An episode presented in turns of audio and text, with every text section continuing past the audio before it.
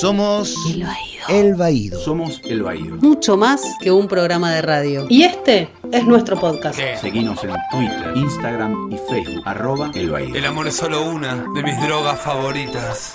Hola, buenas tardes, buenas noches, buenos días, depende cuando nos escuchen. Mi nombre es eh, Gustavo Pecoraro y este es una nueva edición del Baído Podcast.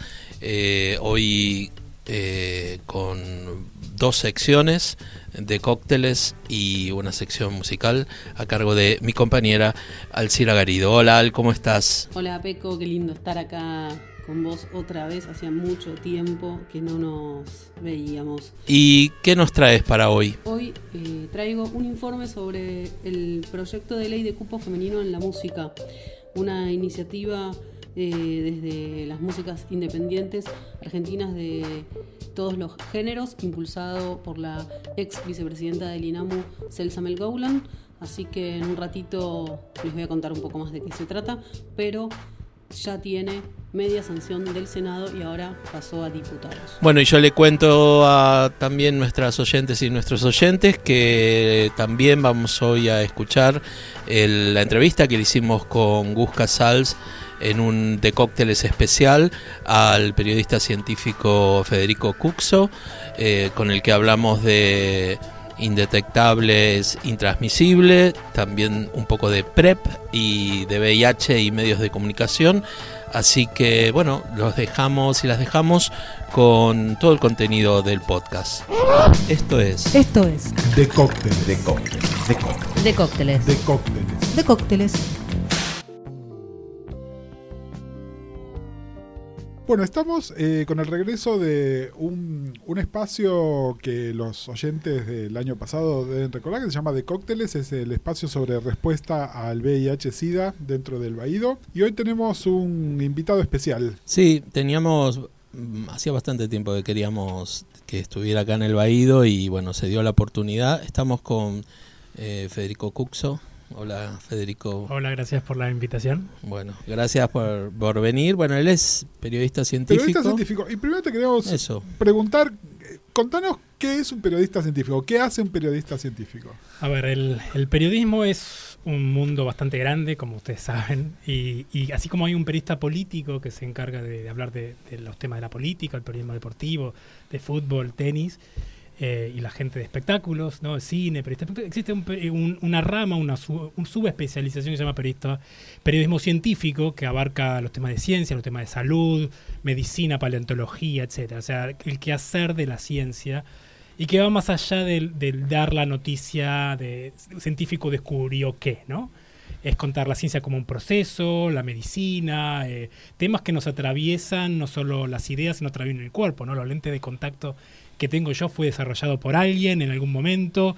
eh, y, es decir, vivimos en el siglo XXI donde estamos rodeados de ciencia y para, para vivir en el siglo, de- siglo XXI necesitamos tener esta información, ¿no? O sea, te- estamos, tenemos un, un aparatito en nuestros bolsillos, los celulares, que nos conectan con la cultura de toda la humanidad y lo terminamos usando para ver YouTube. o- pero digo, ya casi no sabemos cómo funcionan las cosas, ¿no? Entonces, me parece que también es importante darnos cuenta que existe un mundo de noticias, de ciencia, de gente que lo hace, gente diversa. El mundo de la ciencia es un mundo lleno de diversidad, pese a los estereotipos mediáticos.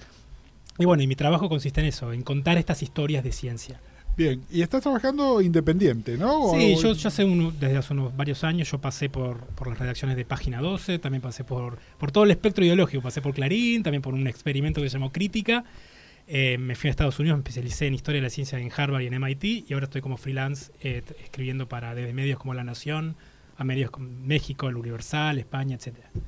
Bueno, concretamente te, invitamos en primer lugar eh, por una nota tuya que tuvo bastante difusión recientemente, que a su vez tiene que ver con una nota que primero salió en, The Guardian, en Inglaterra, que tiene que ver con este informe que finalmente es como la prueba concluyente desde la ciencia de algo que nosotros acá mencionamos varias veces en el Baído, que es eh, este famoso indetectable igual intransmisible. Eh, contanos un poco eh, cómo llegaste a la nota, cómo, qué, qué fue lo que, aparte de, lo que nos contabas, ¿no? De, que de alguna manera tu trabajo es explicar la ciencia. Pero ¿qué en esta nota te resonó especialmente? Sí, en especial lo que a mí me, llamó, me, eh, me llama la atención cómo, cómo ciertos medios ponen en agenda ciertos temas y no otros. Poner en agenda quiere decir, agenda quiere decir hablar de ciertos temas, ¿no? Porque como uno, una persona que trabaja en los medios sabe, lo que los, eh, los medios dicen tanto con lo que dicen como con lo que no dicen, ¿no? Entonces, cuando hay ciertos temas no aparecen eh, en la cobertura mediática, también se habla, ¿no? Y los temas de VIH-Sida últimamente están están siendo empujados a ciertas secciones o dire- directamente no están, no, no aparecen en agenda como quizá aparecían hace 10, 15, 20 años, ¿no? Cuando surgió la, la epidemia y, y las noticias de ciencia sobre VIH-Sida eran casi diarias, ¿no? Es llamativo también para un estudio mediático la desaparición. Y a mí me llamó la atención en especial que, que un diario como The Guardian, que para mí es el para mí es el- actualmente es el mejor diario del mundo, eh, junto con New York Times, eh, eh, pusiese en tema, en portada, como título principal, este, este estudio, eh, es un estudio que salió en la revista The Lancet, una revista científica médica más importante, que de alguna manera, eh, luego de varios años de, de realización, decía esto que quizá en la comunidad, especialmente en la comunidad gay, eh, se sabía que indetectable es igual a intransmisible. ¿no? Entonces me, me pareció y me, me sorprendió también cómo otros medios no lo, no lo cubrían, ¿no? O sea, porque en el momento de la selección temática los periodistas también están atravesados por, por todo tipo de ignorancias o miedos o incluso por desinformación. Entonces, ¿por qué aparecía en un medio tan importante y, y por qué no en otros? Entonces ahí me, me llamó la atención que, que este, justamente este estudio que llamó Partner 2 o Partner de compañero, que, que fue un estudio global, o sea, no es que fue un estudio de un solo país en especial, que 14, eh, 14 países europeos participaron en este estudio con 972 parejas, eh, cero discordantes, es decir, una, una, una pareja donde una persona convivía con VIH y otra no, que, que, no, no- que tenían relaciones sexuales sin, sin protección y que una, la persona que tenía VIH estaba bajo un tratamiento y se comprobó que no hubo un caso, ningún caso de transmisión de VIH. Entonces esto, esto también demuestra que esta, cuando, cuando la carga viral es muy baja, no se transmite el VIH. ¿no? Y eso me parece que es un progreso enorme eh, que la gente debería estar informada. ¿no? Entonces, Sí, eh, y en, cuanto a eso, cuando estás eh, tocas un punto que es como muy determinante, que es el tema de la información. ¿Cuándo, ¿cuándo empezaste a saber o cuándo empezaste a escuchar que una persona indetectable era una persona intransmisible? Son cosas que, se van pasando de boca en boca, quizá al principio, o uno escucha. Quizás fue, fue un eslogan, porque el eslogan en, Estados Unidos que es You equals you, o sea, y, eh, en inglés es intransmisible igual.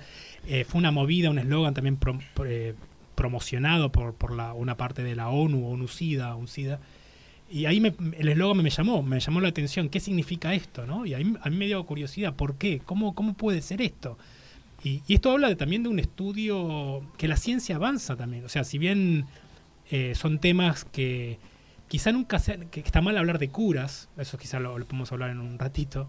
eh, la investigación científica está, está muy eh, puesta en, en el VIH-Sida, en el cáncer, eh, pese a que, pese a que quizá no, no hay resultados como una vacuna, ¿no? Ese, ese, ese, ese- esa, imagine- esa imaginación de una vacuna, una Re- píldora. resultados de titular grande. Claro, digamos, Claro, ¿no? claro. sí. Eh, sin embargo, existe la investigación. O sea, uno de los grandes problemas que tienen los medios quizás es que se dejan llevar siempre por el último estudio que y los estudios to- toman años. Claro, no. eh, además de que existen investigaciones, hay protocolos de ensayo de un montón de cuestiones. eh, hay otros temas, vos hablabas recién del tema de la cura. eh, también deberíamos tocar un temita que es el PrEP en, más Sí. adelante. Pero digo, eh, esta situación de no informar, o como vos decías al principio, que algunos medios, o la mayoría de ellos, no, eli- mejor dicho, eligen no hablar de este informe y eligen no hablar de algo que es realmente, eh, además de un, de un hallazgo impresionante, es algo muy tranquilizador y muy interesante como para construir relaciones eh, en- de personas serodiscordantes, que afecta a toda la sociedad. Como vos decías, estas notas van a una parte de la, del diario, en general es, no van a medicina, van a sociedad. ¿no? Eh, yo sigo preguntándome por qué no creen que es una noticia, una noticia tan importante. Eh, se puede, es ambivalente el tema, porque que no sea una noticia es bueno a veces. O sea, Mm. eh, ya no es noticia que se muere una persona de VIH-Sida. O sea, eh, como pasaba hace varios años. O sea, el éxito del avance científico con los anti. O sea, con, con la farm- con toda la farmacopea, ¿no? Por así decirlo, es una noticia. Pero también es peligroso, porque esto hace que al no ser noticia la gente piense que no existe, que no existe el VIH, que no hay peligros. Eh, y, y incide en la- igual, se- igual la gente se sigue muriendo. Absolutamente, ah, sí, pero quizá no. Sí, no como la pandemia Claro. generalizada. Eh, entonces, eh, me parece que eso también tiene que ver con la invisibilización y también por la desinformación. Eh, porque para, para llegar a estos temas también hay que rascar, rascar en el sentido de preguntar, eh, preguntar, bueno, ¿qué se está haciendo? ¿Qué se está haciendo en la Argentina? ¿Qué, qué se está haciendo en el mundo? ¿Qué estudios se están haciendo? ¿no? Y también depende mucho de, tiene que ver con las estigmatizaciones sociales. Eh, ¿por, qué no, ¿Por qué ahora no se habla? ¿Por qué ciertas enfermedades se hablan más que de otras? Es como que hay un ranking totalmente cultural de ciertas enfermedades por sobre otras. Eh, eso también es interesante. Y, la- las metáforas, que cómo se piensa, una, cómo una sociedad piensa una enfermedad en relación a otra. ¿no? O sea, en, el siglo XIX quizá era la tuberculosis, después el, sífilis, luego el cáncer, ¿no? Eh, luego en el siglo, la última parte del siglo eh, 20 y principio del 21 el VIH-Sida, quizá ahora el Alzheimer, las, las, las enfermedades más mentales que, que, que golpean a todo el todos los estamentos de la sociedad, en especial, por ejemplo, a mí me gusta analizar las, las portadas de diarios ingleses y enfermedades como la demencia, el Alzheimer, eh, a- a- agarra solamente, a la, a- no solamente, pero en especial a poblaciones eh, con niveles económicos altos, curiosamente, ¿no? Por- porque tiene que ver con la extensión de la vida. Cuanto más vive la gente, más proclive está Sí, a ciertas a enfermedades. Que se manifiesten ciertas enfermedades. Claro, sí. pero las enfermedades como el Alzheimer, el Parkinson, son aquellas enfermedades que de alguna manera disuelven la identidad. O sea, que es quizás uno de los mayores miedos que una persona puede tener, no solo una cuestión del cuerpo, como la lepra. O sea, la lepra eh, era vista como esa enfermedad que demacraba el cuerpo y quizá al principio también con el VIH. Mm. Pero en especial estas, estas enfermedades, sobre todo que, que golpean a la mente, a la identidad del uno, de la- a la memoria, algo tan constitutivo del ser humano, son muy temidas, en especial porque, no se, porque vos podés tener todo el dinero del mundo y sin embargo eh, tener esta enfermedad. Por ejemplo, Steve Jobs. Steve Jobs tuvo un cáncer hepático. Era el hombre que tuvo, tenía más dinero en el mundo y sin embargo se murió de eso. Entonces, eh, al principio decayó en, en las pseudoterapias, o sea, también es interesante ver el caso de Steve Jobs. Pero cómo, cómo las enfermedades, ciertas enfermedades diluyen la identidad del ser, humano, el, ser- el individuo. Entonces a mí me llama la atención porque no tengo una respuesta de por qué el VIH-Sida no aparece. Vos decís, digo, por, por hacer como un como un- una analogía con lo que decías, ¿no? Que decías, no es noticia porque no se mueren, porque no hay muertes, que sí las hay, ¿no? Pero no hay gran, no hay masividad. Mm. Y empiezan a aparecer otras enfermedades más ligadas a la inevitabilidad de la no cura, de la no cura, ¿no? Eh, ¿Vos crees que vende más eso que poder dar un avance? ¿Vende más por ahí en un medio que hablen de una tragedia que de un logro? Obviamente, obviamente, siempre eh, eh, hay varios, los que, está, eh, los que estamos al menos eh, o estudiamos eh, periodismo en su momento, hablamos de criterios de noticiabilidad.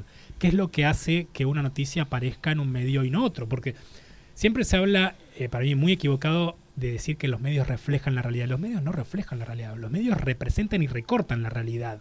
Hay tantos temas que no aparecen en los medios y eso no quiere decir que no existan. Eh, pero me parece que hay un recorte, eh, un, o sea, un, un terremoto donde mueran 7 millones de personas es más noticia que.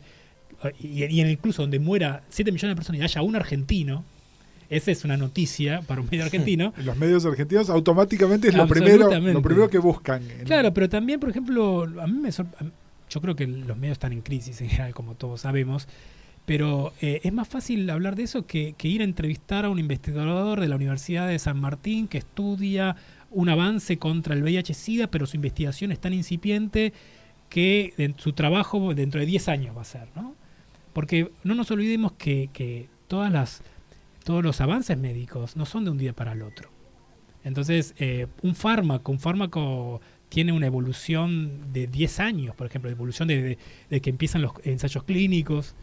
Entonces también es, eh, no se conoce muchas veces cómo funciona la ciencia por dentro, además de toda la crisis eh, de presupuesto o cómo esta sociedad eh, le da la espalda a los científicos, ¿no? Pese a estar, a estar atravesados por la ciencia, ¿no? Esa es una de las grandes contradicciones actuales. Pero, pero sí, me parece que, es un tema que ciertos medios sí toman en agenda porque saben lo importante que son y otros no porque ya vende más una, una nota sobre una modelo eh, con poca ropa o un gatito, un video de YouTube del gatito, que una, hacerle una, nota a un, a un, investigador que está tratando de mejorar la humanidad. ¿no? Hablando de las investigaciones y lo que mencionabas antes de el tiempo que tardan, ¿no? que son cosas que suceden a lo largo del tiempo y muchos años y que no solo a veces por ahí el resultado que dan hasta es negativo, ¿no? Es decir, el final de la investigación. Eh, con respecto a este tema en particular, que este hay temas que están como en, la agenda, decíamos fuera del micrófono, de nicho, sin una comprobación científica fuerte y de repente aparece el estudio. Eh, ¿Cuál es el límite entre cuando hay algo para reportar, efectivamente, salió el estudio, lo tenemos para reportar, y cuando es algo que se sabe, pero no está, no, la documentación para realmente ponerlo en agenda no está, ¿no? Esto, y esto por ahí es una pregunta más personal tuya, ¿no? Hay una cuestión ética y de, bueno, ¿cómo, se presenta este tema? ¿Qué se puede presentar? Sí, este tiene que ver en verdad con el espectro o cuán grande es un estudio. Vos sabés que sí, que no es lo mismo hacer un estudio entre dos, entre dos personas que un estudio entre 5.000 personas y, el tiempo también. Por ejemplo, una de las cosas que pasa actualmente con el PrEP, si quieren después podemos hablar, es que no hay estudios de, más de dos décadas, porque el PrEP surgió, empezó a comercializarse en el 2012. Eh, entonces, cuanto más, en el, más largo en el tiempo y mayor sea la, la, cuota de representación, o sea, el grupo de estudio, es mejor. Es más, o sea, de, de, de, este tema en particular que estábamos hablando anteriormente, había estudios, pero eran estudios más acotados con poblaciones mucho, más, mucho menores. Pero cuando, cuando se tienen estudios hechos durante años o en poblaciones o, que tengan que también en cuenta la diversidad de los de los individuos, o sea, de distinta edad, distinta etnia, etcétera, es más concluyente. Eh, entonces es mejor. Eh, ahí está la, también que, que aparezca en una revista científica es un tema también en, cuenta, porque al aparecer en revista científica no es que yo escribo y me lo publican, sino que hay una, una revisión de pares. Sí, sí, tus pares tienen que, validar eso antes de que sea publicado. Exacto, o sea, cuando uno da una noticia, cuando uno habla, eh, siempre tiene que hablar de la fuente. Eh, no es yo pienso que, es este estudio realizado, publicado en la revista de Lancet, que tuvo X años en tal instituciones, dice esto. Porque no es que a un científico se le ocurrió. Entonces, a veces los titulares son reduccionistas porque no se pueden comunicar eh, la burocracia detrás. Pero es importante siempre cuando uno firma algo decir quién lo dijo, cómo lo dijo, cuándo lo dijo. ¿no? Entonces eso le da más, más fuerza. Pero sin embargo yo pienso siempre que, que, no es, que con la información no basta. O sea, no es solamente que aparezca en un paper, sino que también tiene que aparecer socialmente o que haya campañas publicitarias, que se, habla esto, que se hable esto entre amigos, que se hable en todas partes, ¿no? Porque no es solamente informar de un tema, sino que la, que la información eh, y que las y que haya que se cuenten de casos de, de parejas donde ocurre esto, ¿no? Que, sí, yo siempre digo eh, que que así como se hacen las campañas masivas de vacunación por la gripe, que estamos en el momento de esto, que te bombardean de todos lados, o el, la semana del cáncer de mama, que se llenan de lazos rosas las televisiones, los afiches en la calle y demás, no se ha hecho, no recuerdo yo desde hace muchos años, una campaña masiva eh, que explique en tres, en tres fases todos los avances que se ha logrado en materia de VIH-Sida. Eh, y eso va en contra incluso de la, de la, de la salud eh, de, lo que sería la salud social, ¿no? que sería una política de, que tendría que ser una política de Estado. Entonces, por ahí una reflexión me gustaría sobre cómo ha impactado, si sabés, cómo ha impactado este informe, eh, como bien decías, eh, publicado primero en una revista científica y después en uno de los periódicos más importantes del mundo, en, esta, en este ámbito que sería de las decisiones políticas, ¿no? de las que gestionan la salud, si sabes de algo de eso. A ver, eh, uno nunca puede desligar el tema de, de cómo una enfermedad eh, es percibida socialmente. A mí me gusta mucho estudiar la etimología de las palabras. Virus viene del griego que quiere decir veneno. ¿No? Quizás una veces no, no lo... Pero mucho- en el caso de- de- del VIH-Sida en especial, siempre, eh, o en los últimos años, siempre se ha como eh, criminalizado a la víctima, entre comillas, a la persona que vive con el VIH. Es como si la culpa hubiese, hubiese, hubiese habido una culpa de quien eh, contrajo VIH-Sida. Se hablan a veces en esos términos, como si su forma de vida, entre comillas, desviado, su promiscuidad sexual. Esto lo estoy, no lo estoy diciendo yo, ¿no? Como que lo, Sí, sí, sí. Sí, sí, pero es Eh, un discurso súper establecido. establecido, Sí, ¿no? la- eh, no- como, ni siquiera como si fuese una cuestión social, sino una cuestión individual. Entonces esto también impacta en cómo en las políticas públicas, porque eh, es como desligar culpas y decir, no, eh, eh, eh, esta persona tiene VIH por, por su esti- estilo de vida. Entonces eh, yo creo que, como te decía antes, ¿por qué el cáncer, eh, cierto tipo de cáncer, tiene una visibilidad pública, como decías vos, acciones sociales? ¿Por qué el cáncer de testículo no? ¿O el cáncer de mama sí? ¿El cáncer de colon no? O sea, como que dentro de las enfermedades, más allá de, de las poblaciones eh, a las que atañe, cada cáncer, cada enfermedad tiene una visibilidad que, que, que, que le escapa, que se le escapa a la, a, la propia, a la propia persona que vive con esa enfermedad. Entonces eso también delimita las políticas públicas. Yo en este caso no vi mucho en la Argentina de sobre la relación, o sea, sí en, en caso de fundaciones como Fundación Huésped, por ejemplo, pero no, no veo a ministros de salud hablando del tema. No, Sí, que, que ni siquiera No hay tenemos. ministro no, de no, salud. no. Ministro de Salud provincial, quizá podemos decir. No, del secretario de Salud hablando del tema.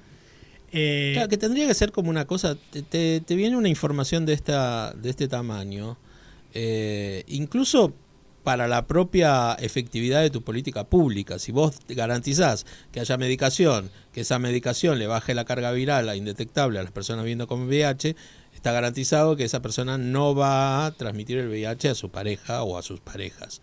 Eh, ni siquiera lo utilizan desde ese punto de vista. O sea, es- No, además fíjate que cuando en el imaginario, que es algo tan insondable, ¿no? Cuando alguien, bueno, ¿y quién tiene VIH? Nunca, no se habla mucho de, de mujeres heterosexuales con VIH. Se habla del gay, eh, eh, del hombre, ¿no? O sea, cuando es algo que atañe a toda la población, a, a- digo, a la diversidad.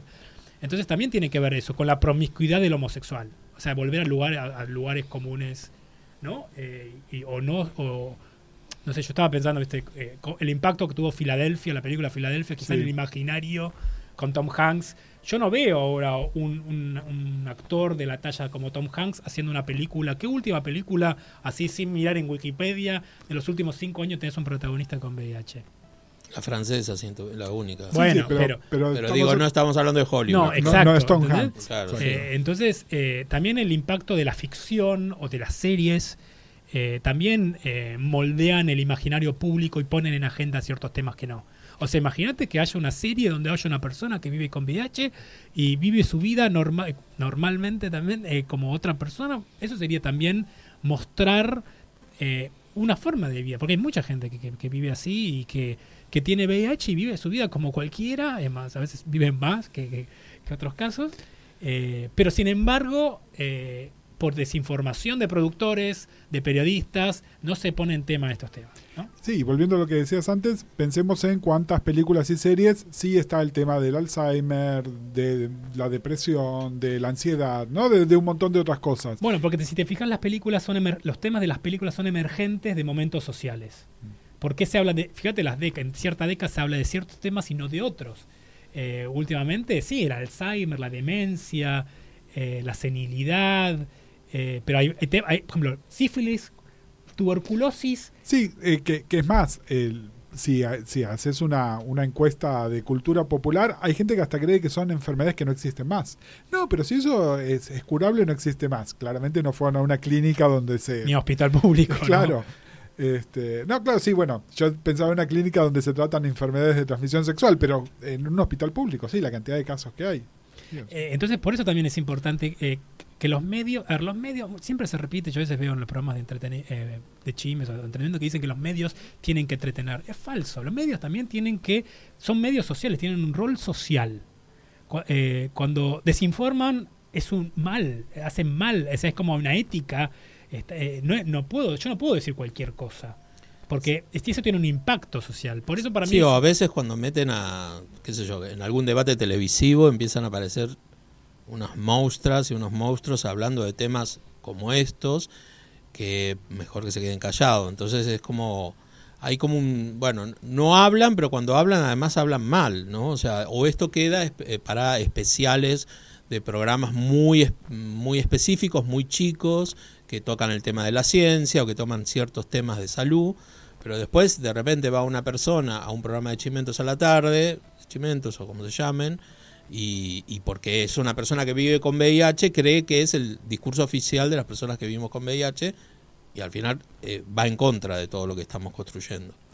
Eh, enganchando con esto que dice Gustavo, eh, ¿cómo te parece cuando, cuando si un medio, eh, un medio periodístico tiene que hablar de temas VIH-Sida, ¿cuáles, eh, ¿cuáles serían, y a ver, sin, sin escribir un manual, ¿no? Pero ¿cuáles serían los lineamientos para hablar responsablemente, para presentar información responsablemente? Mira, eh, esto eh, uno, eh, uno tiene que informarse y educarse, no tiene que ser por qué ser periodista, pero existen varios recursos, ¿no? Uno si googlea, existen guías y lineamientos para hablar de temas de VIH gratuitos eh, en PDF o, alguien googlea VIH tratamiento periodista y, y sale del ministerio de del ex ministerio de salud. ¿no? Sí, la dirección de decía tiene eh, uno. Claro. Eh, y por ejemplo, lo estoy viendo y, y, y salgo. Desde el punto de vista del periodista, del periodismo, las palabras son como para los, los que los arquitectos son los ladrillos de alguna manera, son importantes. O sea, eh, las palabras, nosotros, eh, los que hablamos, yo escribo más que hablo, porque quizás se note, ¿no? Pero yo pienso más, eh, trabajo más en la gráfica. Las palabras que seleccionamos son importantes. Eh, por ejemplo, el VIH eh, no se transmite, sin- se transmite, sin- no se contagia. O sea, la idea de contagio viene como ya por las películas de algo negativo, se transmite. O sea, hay que usar las palabras correctas. El VIH se transmite. También, o sea, usar palabras como sidosos, ¿no? Como que también, quizás ya yo no la escucho tanto, o No, no, pero, sé, que- pero pero el lenguaje estigmatizante... eh, eso, el ¿sí? lenguaje estigmatizante es importante. Entonces, me parece que cua- cualquier persona, no solo el periodismo médico, sino cualquier persona que tenga el cargo de comunicar, incluso aunque no, no sea profesionalmente comunicar, debe saber qué palabras usar, ¿no? Eh, por ejemplo, bueno, el VIH que no es igual a SIDA, ¿no? Eso siempre... eh, yo siempre trato de usar las siglas VIH y no HIV, eh, quizá por una cuestión más de defender el español, eh, así como yo no digo americano para, para ser sinónimo de estadounidense, eh, también tiene que ver con, con- eso, con las palabras.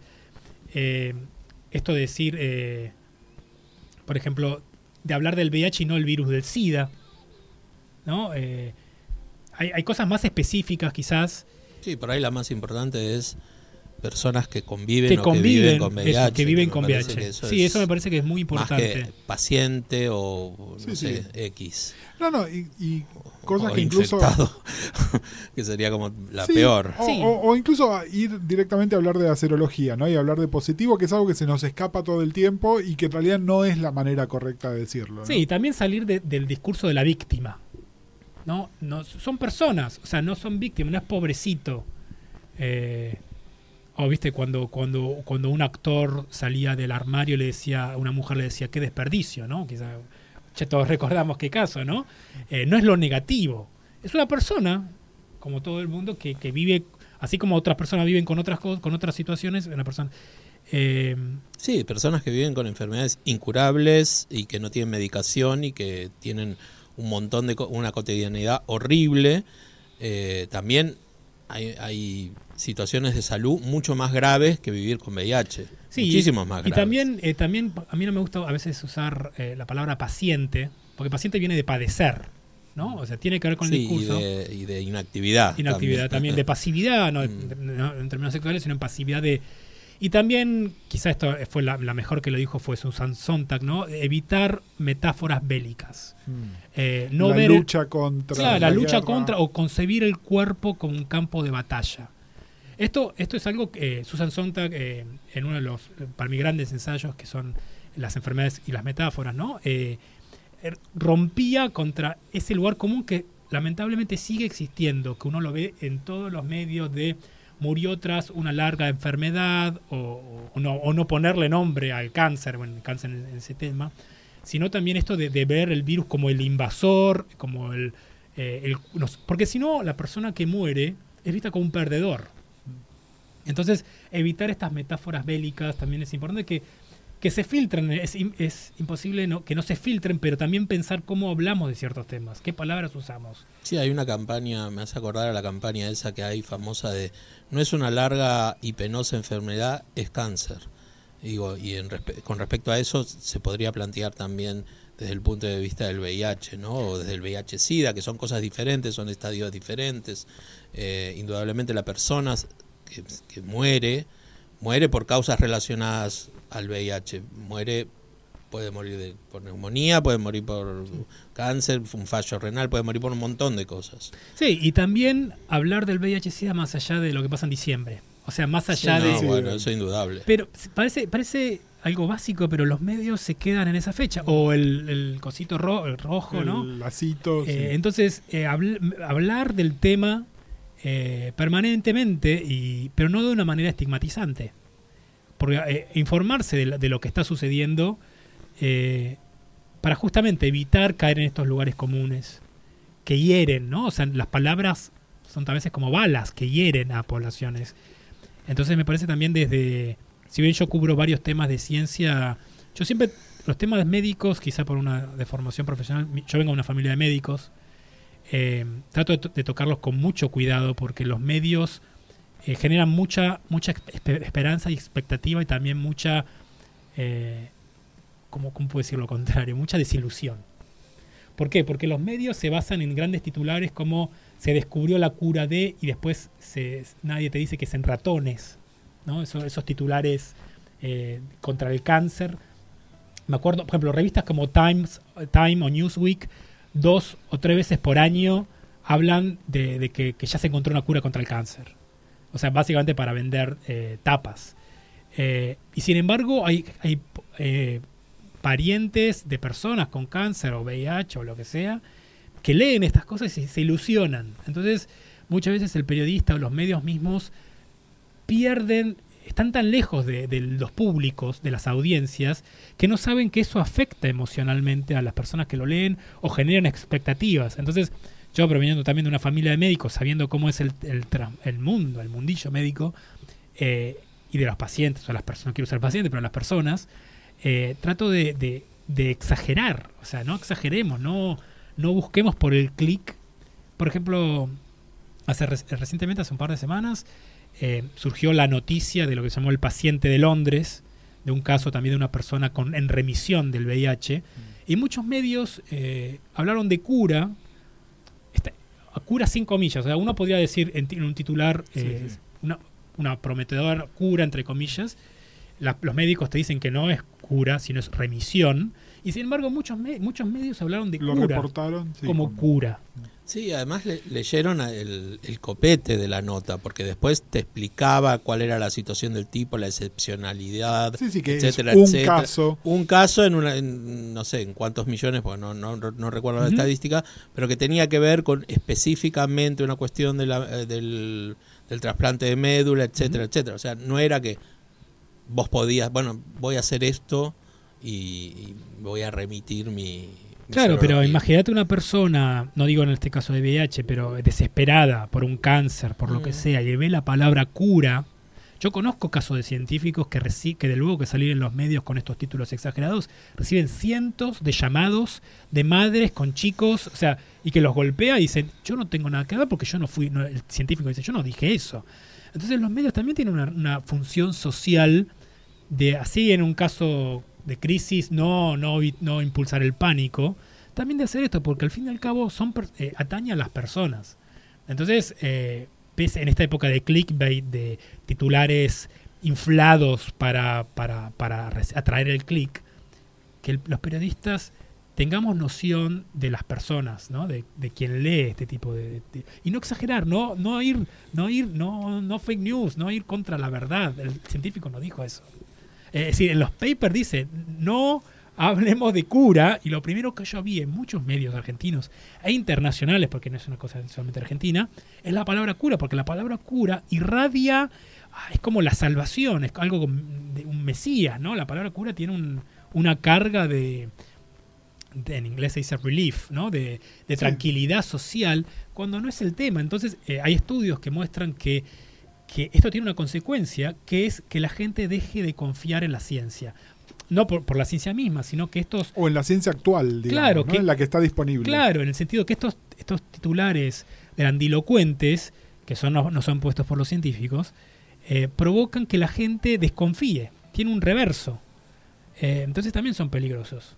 Eh, o sea, hay que tener en cuenta el panorama grande, ¿no? Federico, para redondear un poco, la nota esta, ¿te la pidieron o la propusiste vos? No, son, son cosas que, que yo propongo. Eh, básicamente, a mí me gusta siempre escribir sobre temas que a mí me interesaría leer. Eh, yo no voy por historias quizá tan llamativas, quizás este temas son llamativas, pero me gusta contar lo- los aspectos culturales, los aspectos sociales, eh, esto que te digo, lo- pensar las cosas. Me parece que, estamos en una época de, tanto bombardeo informativo, tanto tweet, tanto imagen de Instagram, algo de, la brevedad, que, que, debemos quizás no desconectarnos, pero pensar quién dijo esto, por qué dijo esto, en qué contexto dijo esto, y también pensar que impacta a las personas, ¿no? O sea, entonces me parece que son temas que está bueno debatir y, poner, y- instalarlos como agenda, pero yo no solo en medios, sino en conversaciones, que en una conversación como un cumpleaños, en una fiesta o en un- una charla de amigos se hable de estos temas. Porque están presentes, porque nos atraviesan, atraviesan nuestros cuerpos, nuestros, nuestras ideas, nuestra época, ¿no? Entonces, a mí me interesa mucho eso y pensar quizá en un futuro donde, no digo no se hable mal de este tema, pero sino que, que la gente se informe de estos temas. Pero bueno, me parece tenemos que hablarlo, ¿no? De, de los temas. Y que tiraste un, un titular hace un ratito y dijiste, bueno, después lo hablamos quizá, que tiene que ver con el PrEP, ¿no? O la PrEP. Eh, ¿Cómo va ligado esta cuestión de indetectable, es intransmisible con la PrEP? ¿Cómo crees que va ligado? Y si va ligado, por supuesto. Primero que, que es, que es una, una cuestión personal, no personal. Yo hace, hace un par de años, yo viví un año en Estados Unidos, yo viví en Cambridge, cerca de Boston, y a mí una cosa que me, me sorprendía y no entendía en ese momento, en el 2015, era cada vez que, que abría Grinder, ¿no? Eh, veía eh, en las descripciones on prep, que decía que esa persona estaba, yo no sabía que era prep, 2015, quizás en la Argentina no teníamos idea de qué era. Y me empecé a, empecé a hablar con, con varias gente y me decían que era esta pastilla, quizá comercialmente era conocida, una pastillita azul, conocida como trubada comercialmente, que era una pastilla que si vos la tomabas todos los días y tenías sexo sin protección, había un gran porcentaje de posibilidades de no contraer el VIH. Y ahí me, me, empezó a, interesar cómo en ciertos países ya estaba presente, en Estados Unidos, eh, luego en Inglaterra, luego en otros y y en ciertos países latinoamericanos no. ¿no? Acá en la Argentina eh, no estaba cubierta por prepagas, etcétera. Y empecé a preguntar del tema y- y- y los investigadores me dicen que es- lo comparan a, grandes rasgos como con la como en la pastilla la, la pastilla contraceptiva el de, contracepción no de, eh, de cómo en los 60 esa pastilla fue un punto de inflexión. Eh, y cómo en ciertos en ciertas comunidades eh, está cambiando los hábitos esta pastilla para bien y para mal. Para mal porque también hay muchas enfermedades de transmisión sexual que al no, te- no, contraer- no tener relaciones sexuales con preservativo están apareciendo de nuevo en Estados Unidos. Pero, pero en este caso el, el PrEP eh, eh, está avanzando en el sentido, hay, cada vez hay más estudios que, que fortalecen eh, las conclusiones, que dicen que si una persona tiene una relación sexual y toma durante tiempo y tiene un seguimiento, no contrae el VIH. ¿no? Entonces me parece que también tiene que ver mucho con poblaciones en riesgo, pero como ya, ya muchos argentinos saben que es PrEP, ¿no? O sea, en la comunidad quizá se está, cosas que no pasaba hace un par de años, no sé cómo, cómo lo ven ustedes, pero, pero ya todavía no se instaló, o sea, no... Estamos justo participando en una encuesta donde, nada, junto con varios colegas estamos preguntando, es sobre justamente si la gente sabe lo que es, ¿no? Más que, más que ninguna otra cosa, así que esperamos tener resultados. Sí, poco. mucha gente, hay investigadores que hablan de como si fuese el nuevo preservativo, quizás que es exagerada esa, esa, esa, esa afirmación, pero me parece que con infectólogos con los que yo, yo hablo, me dicen que es una, un arma más, es un arma, es una otra... No, no caer en la, en la- perdón, para- en la metáfora Perdón, Susan, perdón, Susan. una, una- invoqué Perdón, Susan, claro, sí. una nueva herramienta de la lucha o, eh, contra este contra la epidemia que, que es que es totalmente bienvenida pero hay que estudiarla también a, porque por ejemplo hay estudios que dicen que, que si bien es muy beneficioso para, para, para no contraer el VIH eh, hay, en ciertos hombres hay, tiene pérdida ósea o sea faltan estudios todavía conclusivos a 20 años eh, porque eso- esto empezó a circular en el 2012. es, eh, si bien luego de, de varios estudios de la FDA en Estados Unidos, es reciente, es, es nuevo, es, en términos científicos es nuevo. Entonces, eh, son totalmente prometedores eh, los, los, los estudios, pero aún falta mucha investigación. Y también, eh, como todo, eh, en Estados Unidos hay cierta estigmatización de la gente que toma PrEP. Hay expresiones como PrEP whore, como la puta de PrEP, en el sentido de, de que se piensa que, que la gente que toma PrEP eh, tiene sexo, 20 veces sexo por día, o sea, una persona totalmente promiscua, que, que toma eso para tener sexo, en vez de ser algo de tomar para el bien social, para su salud, eh, o como una manera preventiva, ¿no? Entonces me parece que tiene que, tiene que ver con, cómo va cambiando la imagen del VIH-Sida con, con esto que no existía antes, o cómo incluso los otra, la- las pastillas que toman las personas que viven con VIH eh, están siendo- son mucho mejor que antes, ante la idea de cóctel, ¿no? La idea de cóctel como... Es, eh, quizá una persona desinformada sigue pensando que una, persona que vive con VIH se toma 20, perso- 20 o 30 pastillas por día y quizá una persona que no vive con VIH tome más pastillas de otras cosas que una persona que vive con VIH, ¿no? Entonces me parece que tiene que... eh, para mí es totalmente loable, me encanta cuando las personas que viven con VIH cuentan cómo es su vida, porque ahí también eh, se, se lucha contra la desinformación. Porque no es solamente ventilar a parte de mi vida, sino también decirle a otras personas que, que cuando le detectan VIH piensan que es el fin del mundo, ¿no? Hay muchas adolescentes, eh, pero para mí hay que hablar de estos temas, porque sobre todo para, para los chicos de 17 o 16 que empiezan a, a incursionar en la vida sexual totalmente desinformados y no escuchan del VIH, no, no se habla más del VIH, ni los padres, ni los medios, ni las escuelas. Entonces, hablar eh, de estos temas. Quizá Gus, no sé si coincidís conmigo, ya que hay que hablar, volveremos a invitarlo a, a Federico para otra vez, para hablar específicamente por ahí de la PrEP y de otras cosas que no quiero abrir el debate ahora, pero que tienen que ver con, bueno, sacar del armario también algunas cosas que hacen al goce de las personas. No, ahí te dejamos, dijimos gozo y se te iluminó la cara. No, pero está, está bueno. No, no, a ver, eh, nos parece que dentro de la agenda de comunicación sobre este tema eh, es, es un tema que está en nuestra agenda, no, no minimizarlo. Así que nada, muchísimas, muchísimas gracias por acercarte. Eh, ¿Dónde te encuentra en las redes la gente si quiere seguirte? Twitter o Instagram, FedCuxo, las dos veces con K. Eh, esas son mis redes sociales. Muchísimas gracias. Gracias. Gracias Fede. por la invitación.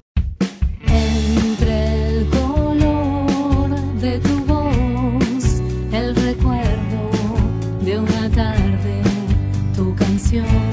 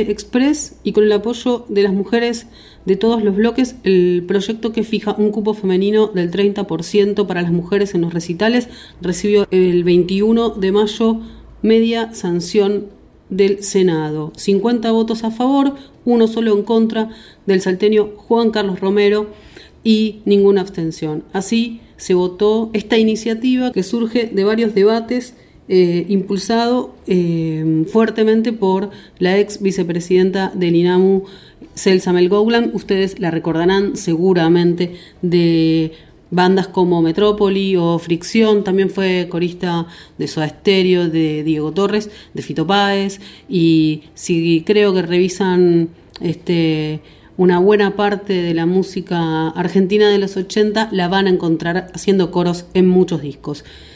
Ella estuvo al frente del INAMU durante cuatro años. Para quien no sabe, el INAMU es el Instituto Nacional de la Música, que salió, surgió también por una iniciativa de los músicos independientes y por un proyecto de ley del que ella también participó y que ella también logró que se pudiera dar sanción a este instituto que hace tanto por los músicos, que surgió por el proyecto de ley de la música eh, la ley este, Espineta, digamos. Eh, pero bueno, más allá de eso, que es un poco para contarles quién es Celsa Melgoulan, la ley surge a partir de varios eh, factores. Por un lado, una serie de charlas que organizó el INAMU a finales del 2017, donde Celsa todavía era vicepresidenta del instituto. Y para el Día del Músico se convocó a músicas de distintos estilos y distintos géneros, distintas edades. Y mm, y ahí surgió un poco la discusión del lugar de las mujeres músicas en los escenarios. También en un, informe que llegó desde Chile nos contaba que Argentina en el rock por lo menos era el país con peor representación de mujeres en los escenarios, un 8%, atrás de Colombia, de Chile, de Uruguay, de Paraguay, de Brasil. Entonces, con esos números y con esta necesidad que surgía de algunas charlas que se venían dando desde el INAMU, se arma un equipo de trabajo. Vamos a escuchar a Celsa contando un poco, eh, ella estuvo en el programa Punto Género hace varios meses, donde también estaba Paula Mafía, y ahí cuentan de, este, de esta primera etapa de esta elaboración de este proyecto y los por qué estos de los que yo también les estuve contando. El año pasado, más o menos hacia fines del año pasado, en las redes cada vez más las músicas, las colegas discutíamos acerca de esta falta de presencia de las músicas mujeres en los escenarios argentinos, en todos los, rubros y en todos los estilos. Entonces, eh, bueno, em, Isabel de Sebastián nos acercó, que es una, una cantautora, también nos acercó un estudio muy interesante de una revista chilena que se llama La Ruidosa, donde surgía que Argentina era el peor país en representatividad de las mujeres en los escenarios. Mientras la media de Latinoamérica alcanzaba el 30% de presencia femenina, Argentina tenía menos del 13%. Eso era lo que este estudio chileno decía. A partir de allí eh, se convocó un debate, el INAMU convocó un debate en el canal de la música para el 23 de enero, que es el Día Nacional de todos los músicos y las músicas, y mm, allí vinieron unas colegas, El Violaya en representación del tango del siglo XXI, el movimiento tango siglo XXI, Isabel de Sebastián, Mariana Bianchini, Barbarita Palacios, hicimos un, debate tratando de eh, teorizar un poco sobre las, las causas aguas arriba de esta desigualdad. Em, ahí empezamos a, ver algunas, algunas, algunas teorías, ¿no es cierto? Como por ejemplo eh, observar la baja tasa de recambio generacional que existe en las mujeres. O sea, esto para explicarlo sencillamente es un, varón y una mujer eh, que comienzan su carrera musical a los 18 años, el varón con talento, con mucho, mucho, mucho trabajo y con muchísima más suerte puede llegar a mm, desarrollar una carrera este, en 10 años. La mujer sí o sí va a tardar 20. Hablábamos recién con, Paula sobre esto. Pero a nivel visibilización podemos tomar como un ejemplo ineludible que por primera vez le hayan dado una tapa de la Rolling Stone a Fabi Cantilo. No quiero este, especular a sus 60 años. 60 años Bueno, nosotras por eso eh, armamos una mesa de trabajo eh, con, músicas de todas las edades y de todos los, géneros. En esa mesa de trabajo está Hilda Lizarazu, Mavi Díaz, Lucy Patané, eh, Paula, Sara Mamani, Nora Sarmoria, Carolina Peleriti, Elvi Olaya, este, una, una, música que apreciamos muchísimo que viene de la academia, que es este, Mercedes Lisca, mm. etnomusicóloga y especialista en, en temas de música y género, y Alcira Garido, gestora cultural, y con ellas hicimos nuestro, nuestra propia investigación sobre los festivales argentinos. Analizamos 46, los 46 principales festivales abarcando eh, todas las provincias y todos los géneros. Y bueno, los números son terribles. Catastróficos. Catastróficos. si sumamos los, eh, los 46 festivales, eh, abarcan 1.605 artistas, o sea, 1.605 agrupaciones musicales. Imagínate que cada agrupación musical tiene de 3 a 5 o más integrantes. En, esos, en esas 1.600 agrupaciones musicales de 46 festivales, solamente 160 agrupaciones este, son lideradas por mujeres. Claro, muy bajo. Ahora, con lo cual estás menos del 10%.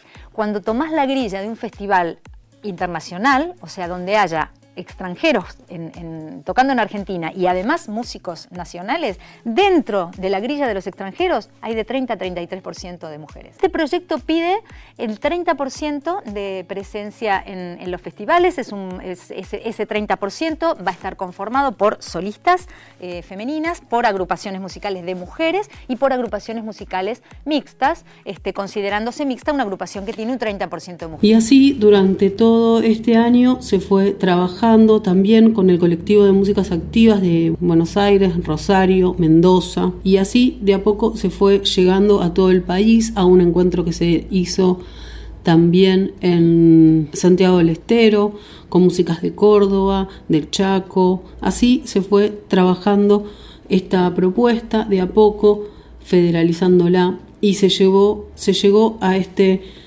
proyecto de ley que se presentó a través de la senadora Fernández Sagasti.